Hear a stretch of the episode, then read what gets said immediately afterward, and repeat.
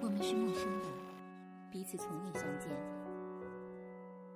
我们是熟悉的，感觉同样的温暖。打开耳朵，放飞心灵，这里是陌生人广播，能给你的小惊喜与耳边的温暖。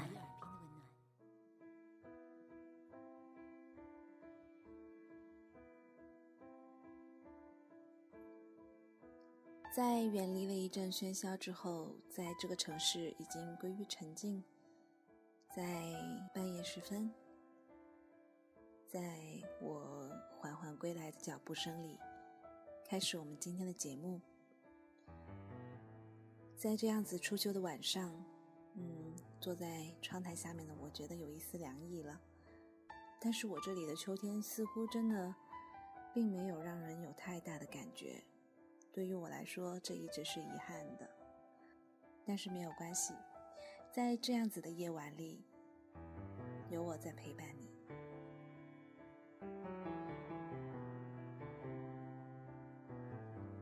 今天晚上要为大家讲述的这一名作家叫齐军，是浙江温州市瓯海区人。曾经任台湾中国文化学院、中央大学中文系教授，有散文集、小说集，还有儿童文学作品三十多种，包括了《乡愁》《红纱灯》《三更有梦》《书当枕》《记》《桂花雨》《细雨灯花落》《齐君自选集》等等。他也是著名的电视剧《橘子红了》的原作者之一。这三十年来，他笔不更辍，出版了散文、小说、儿童文学、词研究等近三十多本书。有一些散文被选入了我们的中学课本，作品被译为英、日、朝鲜文，深受海内外的读者欢迎，被誉为台湾文坛上闪亮的恒星。齐军在一九一七年七月二十四号。生于浙江永嘉县渠溪乡一个旧式家庭里，既是官家小姐，也是父母的掌上明珠。爱之深，教之严。父亲潘国刚虽然出身农业，久历荣行，身为师长，却酷爱中国古典文学，盼他能够成为才女，就请了一位姓叶的家庭教师教他。于是。他五岁认方块字，六岁学描红，七岁读《诗经》《唐诗》习字，八岁读《女诫》《孟子》，九岁读《论语》唐宋古文《左传》，学做古文。十岁，他就能过目能诵，挥笔成文了。他常到父亲的书房去偷读古今名著，也饱看新文学作品。外国小说，则更是偏爱《简爱》、约翰·克利斯朵夫、小妇人等，从中吸取精华。作文比赛中时常得第一，被同学们封为国文大将。高一那一年，在浙江青年杂志上发表了处女作《我的好朋友小黄狗》，从此立志要当文学家。高中毕业的时候，以优秀的成绩直接升入了之江大学，成为我国一代词宗夏承道的得意女弟子。齐君因此诗词的造诣极高。一九四九年，他到台湾任台湾当局高检处记录股长及台当局司法行政部编审科长等职，同时在大学任教，并挤出时间写作。退休以后，在台湾的中央大学及中兴大学中国文学系任教，专心教课和写作。后来，她的丈夫李唐基赴美任职，她也随任做贤妻，而又闲不住，仍常给报刊写作。她的作品多次获奖，还曾受邀访问韩国、美国等地，与教授、作家们交换教学、写作意见。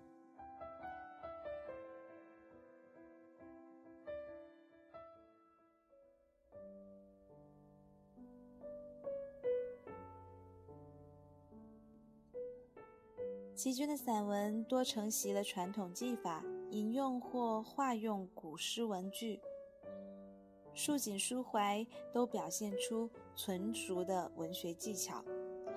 台湾著名的散文家、评论家郑明则认为，齐君学习古文诗词，能够入乎其内，又出乎其外，道出了齐君吸取古典文学美感经验的特点。读齐君的文章，就好像在翻阅一本旧相簿，一张张泛黄了的相片都承载着如许醇厚的记忆和怀念。时间是这个世纪的前半段，地点是作者魂牵梦绕的江南。齐君在为逝去的一个时代造像，那一幅幅的影像都在诉说着基调相同的古老故事，温馨中透出悠悠的创痛。一九四九年的大迁徙、大分裂，使得渡海来台的大陆作家都遭离了一番失乐园的痛楚，思乡怀旧便更是自然的成为了他们主要的写作题材。林海音写活了老北京的城南旧事，而齐君笔下的温州也处处洋溢着三秋桂子、十里荷花的美好气息。在台湾。做一个畅销作家并不难，但真正从事纯文学创作而作品畅销的作家却极少。齐君就是这极少作家之中的一位。根据台湾《中国时报》报道，二零一三年台湾对三十年来图书出版情况做了一次调查，统计结果是作品最畅销的男女作家是齐君和林清炫。齐君。名列台湾十大女作家之首。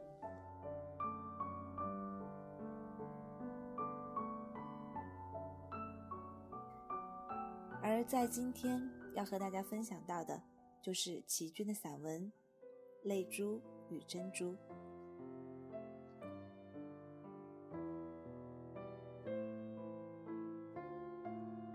我读高一的时候，英语课本是奥尔科德的《小妇人》。读到其中，马屈夫人对女儿们说的两句话：“眼因多泪水而寓意清明，心因饱经忧患而寓意温厚。”全班同学都读了又读，感到有无限的启示。其实，我们那时的少女情怀并未能体会什么忧患，只是喜爱文学句子的本身的美。又一次读谢冰心的散文。非常欣赏雨后的青山，好像泪洗过的良心。觉得他的比喻实在是清新鲜活。记得国文老师还特别的解说，雨后的青山是有颜色的，有形象性的，而良心是摸不着、看不见的。聪明的作者却拿抽象的良心来比拟具象的青山，真是妙极了。经老师一点醒，我们就尽量的在诗词中找具象和抽象的对比例子，觉得非常有趣，也觉得在作文的描写方面多了一层领悟。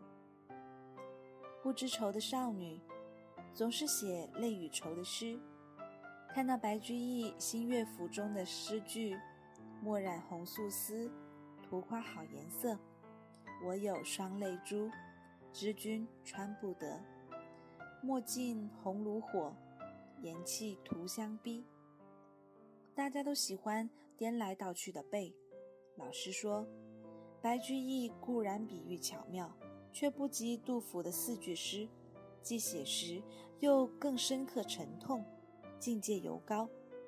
那就是莫自始泪枯，收乳泪纵横，眼哭即见骨，天地终无情。他又问我们：“眼泪是滚滚而下的，怎么会横流呢？”我抢先的回答：“因为老人的脸上布满了皱纹，所以泪水就沿着皱纹横流起来了。”大家听了都笑，老师也呵手微笑：“你懂得就好。”但有多少人能体会老泪横流的悲伤呢？人生必于忧患备尝之余，才能够体会杜老眼哭见骨的哀痛。如今海峡两岸政策开放，在返乡探亲的热潮中，能够骨肉团聚，相拥而哭，任老泪横流，一书数十年的阔别郁结，已算是万幸。恐怕更伤心的是家园荒芜，庐木难寻，乡邻们一个个尘满面，病如霜，那才要叹未老莫还乡，还乡须断肠。这也就是探亲文学中为何有那么多的眼泪吧。说起眼哭，一半也是老年人的生理现象。一向自诩“男儿有泪不轻弹”的外子，现在也得向眼科医生那儿借助人造泪，以滋润干燥的眼球。欲思老泪横流而不可得，真是可悲。记得儿子年少的时候，我常常为他的冥顽不灵气而掉眼泪。儿子还奇怪地问：“妈妈，你为什么哭呀？”他爸爸说：“妈妈不是哭，是一粒沙子掉进了他的眼睛里，一定要用泪水把沙子冲出来。”孩子傻愣愣地摸着我满是泪痕的脸，他哪里知道，他就是那一粒沙子呢？想想自己年幼时淘气捣蛋，又何尝不是母亲眼中的催泪的沙子呢？沙子进入眼睛，非要泪水才能把它冲洗出来。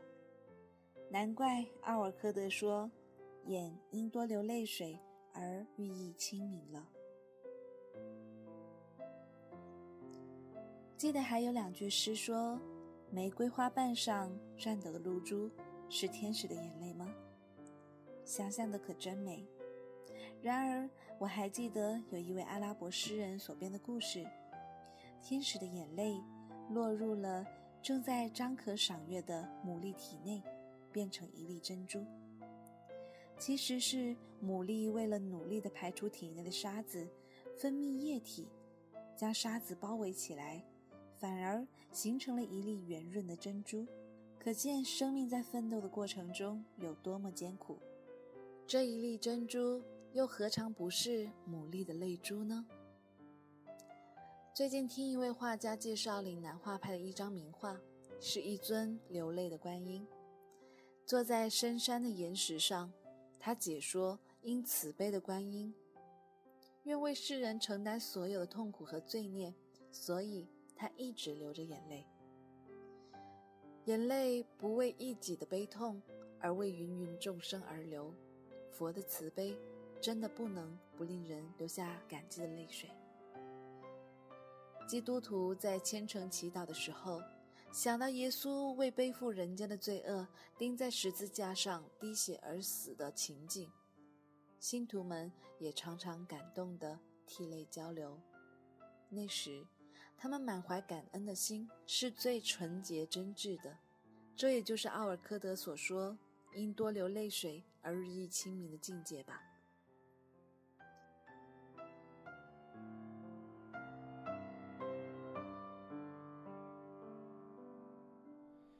月光光照地堂，虾仔你乖乖瞓落床。齐君曾说：“我是因为心里有一份情绪在激荡。”不得不写时才写。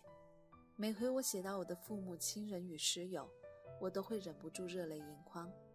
我忘不了他们对我的关爱，也珍惜我自己对他们的这一份情。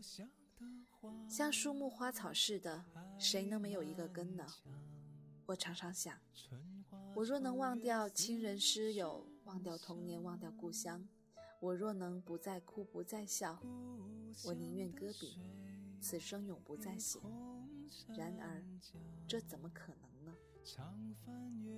可以说，他的写作代表了一代台湾人心中的共同心愿。作家们在追忆、寻找慰藉，字里行间渗透着浓浓的相思乡情。大陆故土的山川河流、名胜古迹、习惯习俗、地方风情，都被描绘得意趣盎然，心神皆备。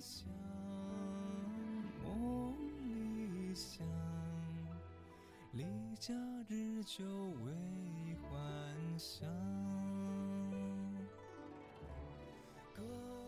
齐军是一个深受民族文化熏陶的传统型作家，他周身涌流着中国传统文化的血液，他的情感体验和情感表达完全也是中国式的。远离故土家园的生活际遇，使他对故乡故土产生了浓厚的眷恋和怀念。他的一首《虞美人》词中写道：“锦书万里凭谁寄？过尽飞鸿已。柔肠已断泪难收。总为相思不上最高楼。梦中应是归来路，梦也了无据。十年往事已模糊。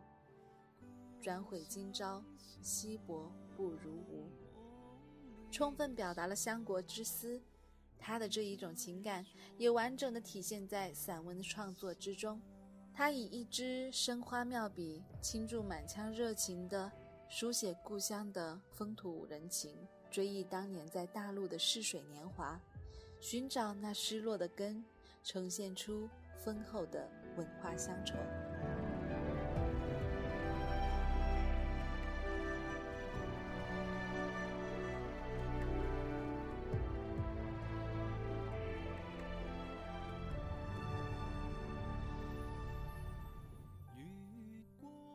想，远在他乡漂泊的许多人，在听完这样子的文章之后，更是能够深深的感觉到齐军的一番心思。他对故乡的思念，也一如远离故乡的人对故乡的思念。好了，在这样的晚上，为您介绍了齐军这一位伟大的作家。希望在日后还能为你们介绍更多的作家，介绍更多的好文章。希望在听完了这一期节目之后，你能安然入睡。也希望在今后的日子里，我们可以一直陪伴你。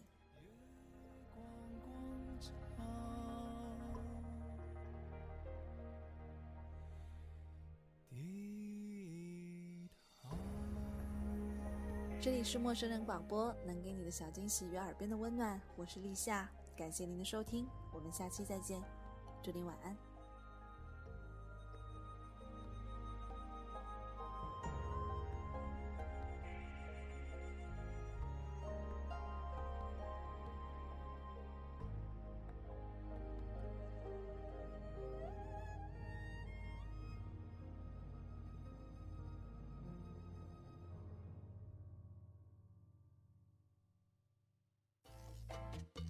欢迎关注陌生人微信公众平台，添加微信号 m m o o f m 或搜索“陌生人”，声音的声不是生孩子的生。